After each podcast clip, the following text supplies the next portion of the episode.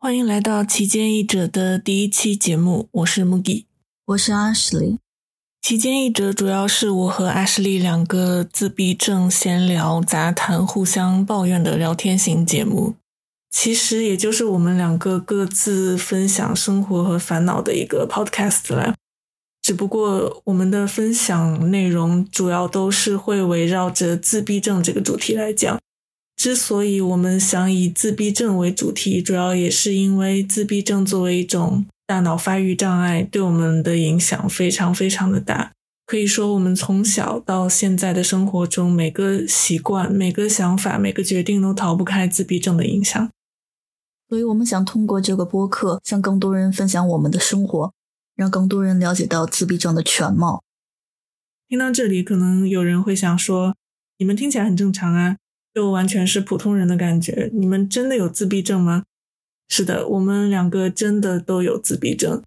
觉得我们不像自闭症的人，应该是以为有自闭症的人都是那种，呃，有严重的智力障碍、沟通障碍，完全没没有办法和其他人交流的那种样子。但是实际上，那种有严重的智力障碍、社交障碍的自闭症，只是自闭症里的其中一种。自闭症其实不是一种病，或者说不是一种障碍，它其实是一个很大的分类。它的正式名称是自闭症谱系障碍。自闭症谱系障碍里面包含了很多不同类型的自闭症。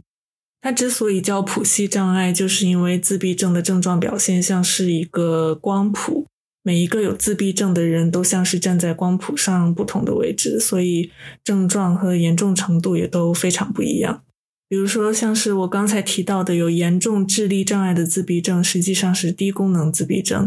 没有智力障碍的自闭症，一般是阿斯伯格综合症或者高功能自闭症。而且，自闭症除了智力和社交沟通障碍之外，还会有很多很多其他的症状。具体症状表现和严重程度也是因人而异。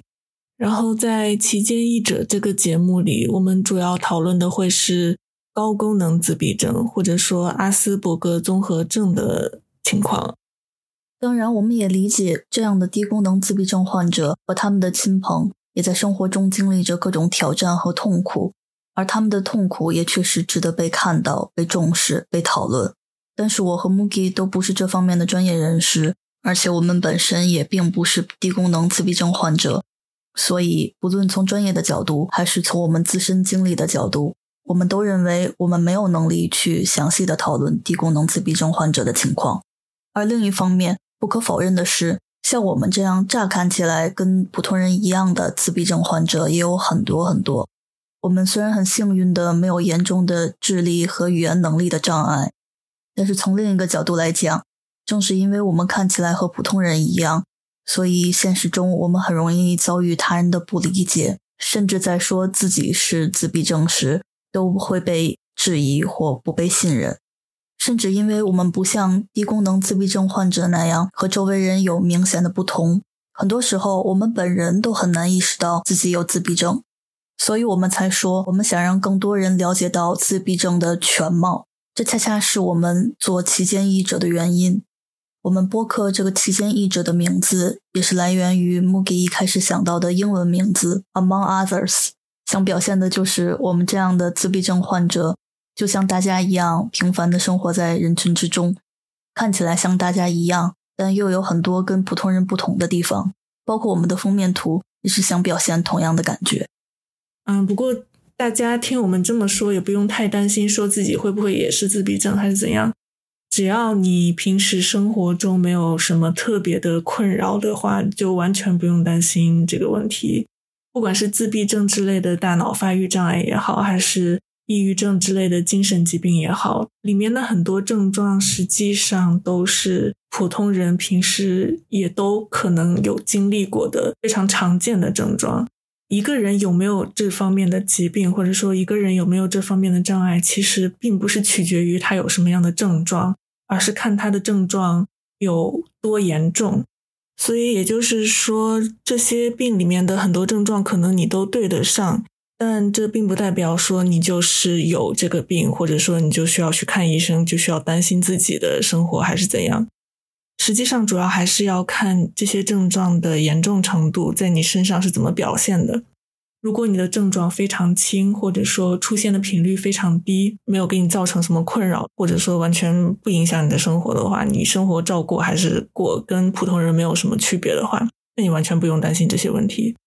但是，如果你也是像我们一样，感觉自己好像有什么地方不太对，或者说跟其他人不太一样，而且这个不太对的地方还很影响你的生活，让你的生活过得很痛苦的话，我建议这种情况应该还是尽快去找专业人士的帮助会比较好，因为发育障碍实在是太复杂了，有好多好多种，甚至一个人还可以有好几种不同的发育障碍，而且发育障碍还有可能和其他的精神疾病，比如说抑郁症、焦虑症之类的有重合。嗯，比方说我的话，就是我以前中学的时候被确诊了抑郁症，被确诊之后吃了很多药，换了很多种治疗方式都没有什么效果，直到去年年底我才发现，其实我是阿斯伯格综合症。但之前的抑郁症也不能算是误诊，因为我之前确实是，嗯，确实就是抑郁症，只不过之前的抑郁其实都是因为。是因为我其实是阿斯伯格综合症，没有办法好好适应正常的生活，所以才长期下来压力很大，最后才变成了抑郁。嗯，所以说到这里，我觉得我们应该要提一下的是，我和阿什利两个人都算是阿斯伯格综合症。我说算是，是因为我的话是。我已经去看过了医生，然后医生算是非常有信心的认为我就是阿斯伯格综合症。但是 Ashley 的话，他他是有去看过医生，但是他的诊断 其实现在还是在现在进行时。是的，我跟现在给我看抑郁症的精神科医生说过，我怀疑自己是阿斯伯格综合症。这里要说明一下，我和 Mugi 现在都在日本。我的医生说。听我的描述，他确实觉得我很可能是阿斯伯格症，但是他不了解我的文化背景，无法确切的判断我遇到的人际交往之类的方面的问题是否是因为文化背景不同导致的无法融入，还是真的是因为我是阿斯伯格症，所以他算是委婉的拒绝了给我确诊阿斯伯格症。不过我自己遇到的这些问题是从我在国内时就有的，而且通过我和 Mugi 的日常闲聊中。我们之间有那么多的共鸣，遇到了那么多同样的问题，并且同样对普通人充满了不解。这些事情来看，我自己是很确定我是阿斯伯格症的。我也做了实际精神科诊断自闭症时会用到的量表，结果也显示我很有可能有自闭症。我们会把我当时做的英文版的那个量表链接发在这期播客的简介里，有兴趣的朋友们可以看一看。或者找找中文版测试一下。不过这里我想强调一下的是，大家自己在网络上做这些测试没有什么问题，但是请千万不要自己按照测试结果给自己做诊断。听阿什利刚才讲的就医经历，大家应该也能感觉到，诊断自闭症的过程其实非常复杂，医生会考虑到很多因素，不会不会轻易就下结论说你是自闭症。所以，如果你自己做了测试，然后测试结果显示说你可能有自闭症的话，请一定要去看医生，不要自己给自己做诊断，不要自己给自己下结论。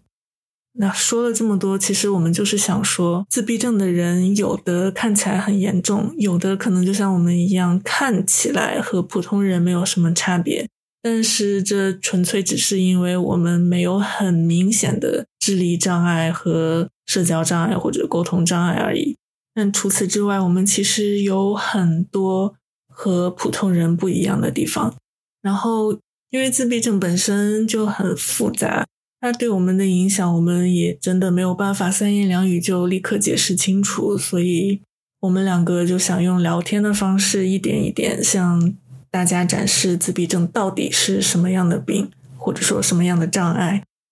嗯，还有就是我们的生活到底是什么样子？到底哪里和普通人不一样？然后，因为我和阿什利本来就是认识了很久的好朋友，我们两个平时聊天的内容有很大一部分都是在讨论我们和其他人不一样的地方，就是说分析我们和其他人行为和想法上的不同，或者说生活习惯上的不同等等。呃，可能好朋友之间整天聊这种话题听起来会有点怪，但是我们聊这些也都是因为我们平时真的有很多这方面的困扰。很多普通人的行为习惯和思考方式，我们很难理解，甚至可能完全想不明白到底是为什么，到底是怎么回事。所以我们就觉得，既然都是聊天分析的话，与其就我们两个私下聊，那还不如干脆做成 podcast 发出来，让更多的人听到这些。嗯，虽然我不确定会不会真的有人想听，但总之，我觉得只要分享出来，就总会有机会。是的，我们希望我们的播客可以被从觉得自己和精神疾病、发育障碍这些无缘的正常人，到已经确诊了的自闭症患者，甚至是低功能自闭症患者的亲朋在内的各种人群听到。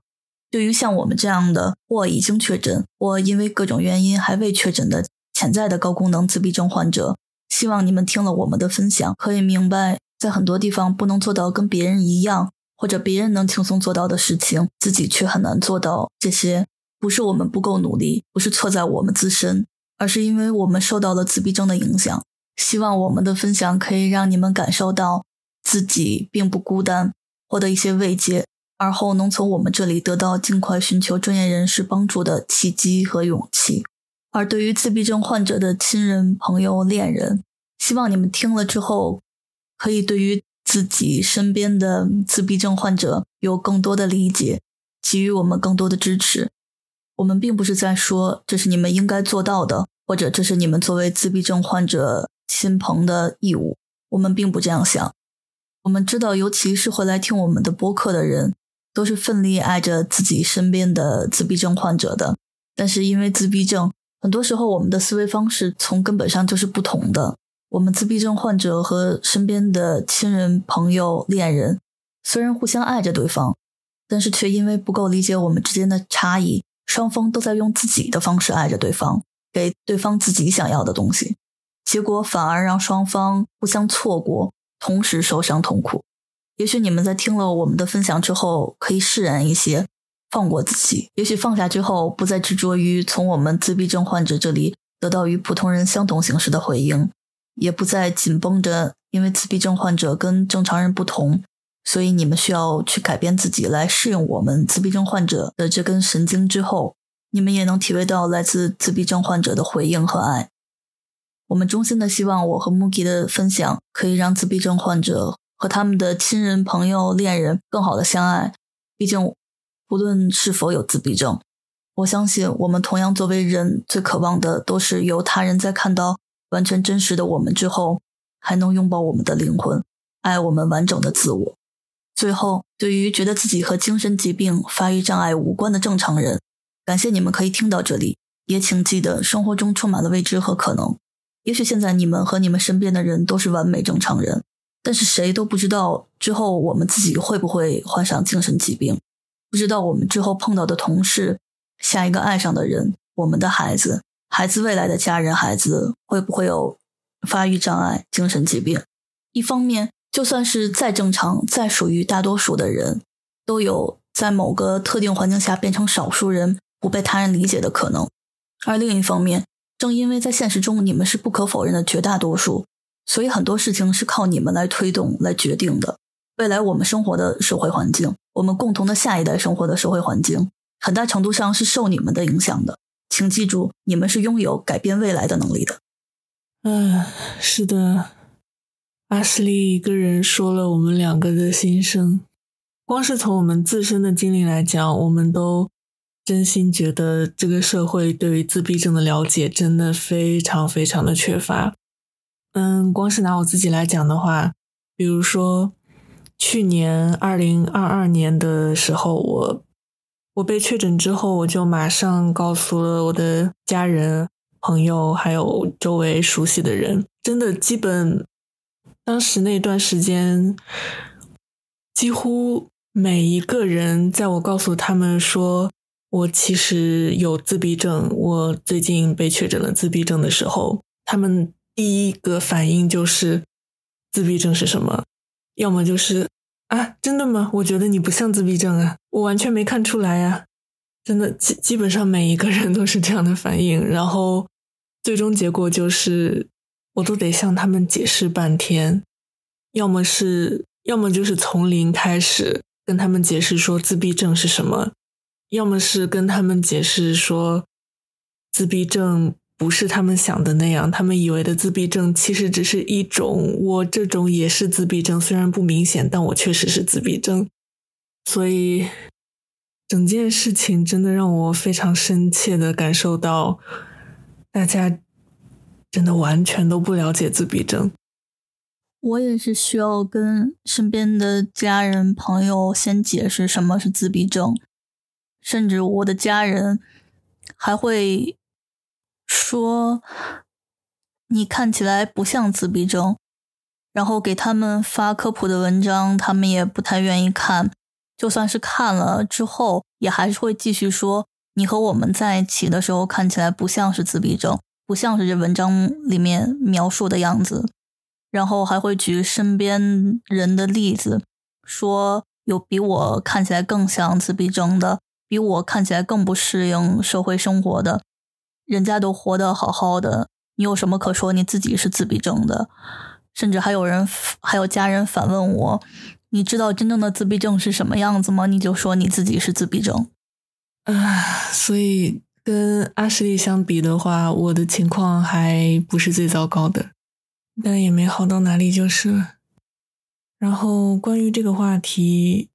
我们应该会在之后的哪期节目里具体的讲一下。总而言之。我们真的很希望可以通过旗舰译者为自闭症这个群体做出一点点贡献。最后呢，我们也很希望可以看到你们的留言，无论你是想分享自己或者身边人的经历和经验，还是好奇想向我们提问，我们都非常欢迎。当然，如果你们对节目有什么建议或者看法的话，也欢迎告诉我们。谢谢你们的收听。